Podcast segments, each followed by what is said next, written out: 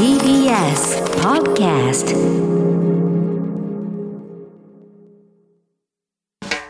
発信型ニュースプロジェクト荻上チキセッションここからは最新のニュースをお送りするデイリーニュースセッション。まずはこちらのニュースからです。菅総理長男らの会食問題、総務省が12人で延べ38回と調査結果を報告。放送事業会社に勤める菅総理の長男らによる総務省幹部への接待問題に関し、長男側と会食をしたのは、すでに判明している4人を含む12人で延べ38回に上ることが総務省の調査で分かりました。これは今日開かれた衆議院予算委員会の理事会で報告されたもので、総務省はいずれも国家公務員倫理規定に違反する疑いがあるとしています。また、これら12人とは別に山田真紀子内閣広報官が総務審議官を務めていたおととし11月に菅総理の長男らから接待を受けていたことも明らかになりました総務省は接待を受けた総務省幹部らのうち11人が国家公務員倫理規定上の利害関係者に該当するかその可能性が高いと認定。政府関係者によりますと総務省は接待を受けた幹部らをあさってにも処分する方向で調整しているということです。緊急事態宣言の解除関西圏は前倒し協議。緊急事態宣言をめぐって大阪府が今月いっぱいでの解除を国に要請する方針を決定していて隣接する兵庫県と京都府は今日対策本部会議を開き今後の対応を協議します。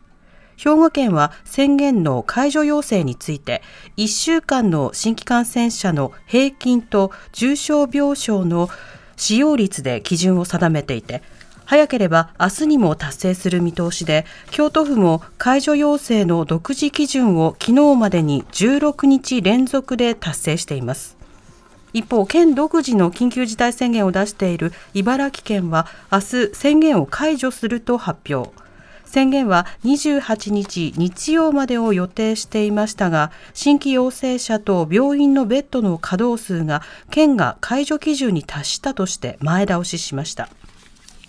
そんな中、東京都は新型コロナの新規感染が178人確認されたと発表しました。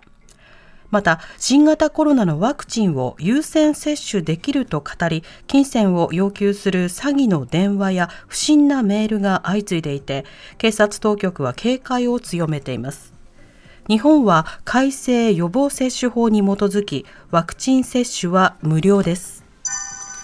地震で運転見合わせの東北新幹線あさってには全線復旧へ。福島県と宮城県で震度6強を観測した今月13日の地震により一部区間で運転を見合わせていた東北新幹線は今朝仙台駅と岩手県の一ノ関駅の間で運転を再開しました。今回の地震で東北新幹線では福島県と宮城県の沿線で架線を支える電柱が折れるなどの被害が出て栃木県の那須塩原駅と一ノ関駅の間で運転ができなくなっていました。JR 東日本によりますと残る栃木県の那須塩原駅と仙台駅の間もあさって開通し全線復旧する予定で当面の間運行本数が通常の8割程度となる見通しですミャンマーで軍に抗議する大規模デモ緊張高まるミャンマーの最大都市ヤンゴンで22日、軍のクーデターに抗議する大規模なデモが始まりました。各地で公務員や医療従事者が職務を放棄する不服従運動も SNS で呼びかけられているほか大手スーパーマーケットも臨時休業し主要産業である繊維業の工場もほとんどが稼働を停止。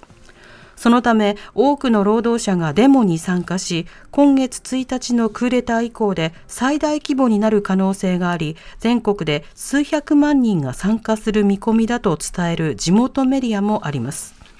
しかし全国で続く抗議デモに対して軍は武力行使を強めていて地元メディアによりますと当局側の銃撃による市民の死者はこれまでで4人に上っていてさらに強硬な武力行使に出る懸念も高まっています。デイリーニュースセーションおしまいに株価と為替の動きです。今日の東京株式市場日経平均株価は先週末に比べ138円ほど高い3万156円3銭で取引を終えました。一方東京外国為替市場円相場午後4時現在1ドル105円66銭から67銭で取引されています。